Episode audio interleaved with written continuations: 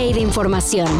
Titulares nacionales, internacionales, música, cine, deportes y ciencia en 5 minutos o menos. Este 2023 muchos exclamaron en efecto es cine, gracias a la calidad de historias que llegaron a la gran pantalla y a los servicios de streaming. Pero si tenemos que decir cuál fue la película que marcó este año, hay que decir que Barbie. Y si mencionamos a la película que protagonizó Margot Robbie, entonces obligatoriamente hay que nombrar a Oppenheimer. Como nunca antes, dos cintas tan distintas provocaron un fenómeno mundial, tanto así que hasta recibió un nombre, Barbenheimer, y sin duda fue el acontecimiento cinematográfico del año.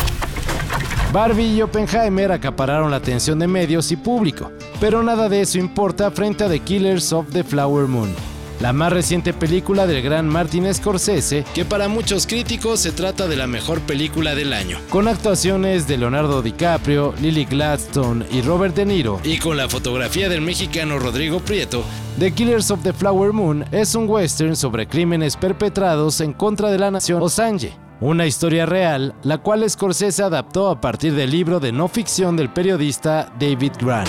¡Madre mía! ¡Qué fuerte, joder!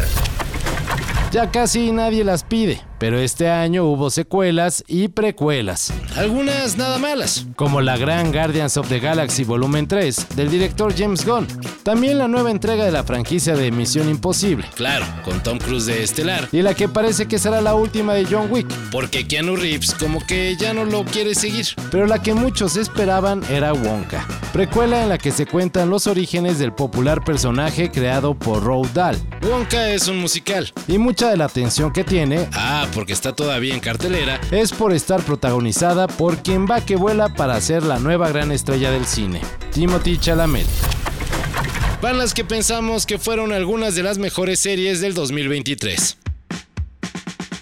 Succession, temporada final, la cual hizo lo que ya casi no se ve, que la gente estuviera al pendiente del estreno de un capítulo cada semana. The Last of Us, otro fenómeno mundial de la que esperamos nueva temporada para ver qué hace Pedro Pascal ante el mundo posapocalíptico que plantea la serie, aunque varios ya lo suponen porque la historia es una adaptación del popular videojuego.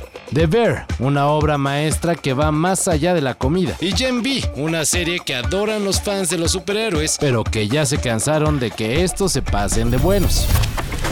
¿Algo en español? Bah, mejor aún, algo de México.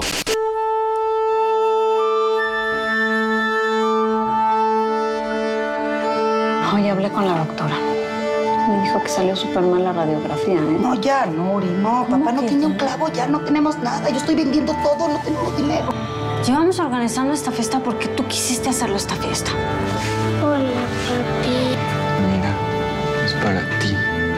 Te pinto este cuadro para que lo puedas ver cuando tú quieras. Totem es quizá una de las mejores películas que se han realizado en nuestro país en los últimos años. No por nada está muy cerca de alcanzar la nominación al Oscar como mejor película extranjera. Y bueno, además de la cinta de Lila Avilés, este 2023 se destacaron películas nacionales como Temporada de Huracanes, adaptación del libro de Fernanda Melchor, y El Eco, documental de Tatiana Hueso que también está preseleccionada para el Oscar. En fin, mucho que ver y qué mejor ahora que pues hay vacaciones.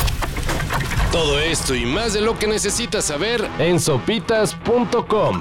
El guion corre a cargo de Álvaro Cortés y yo soy Carlos el Santo Domínguez. Cafeína. Un shot de noticias para despertar. Lunes a viernes por sopitas.com. Y donde sea que escuches podcasts.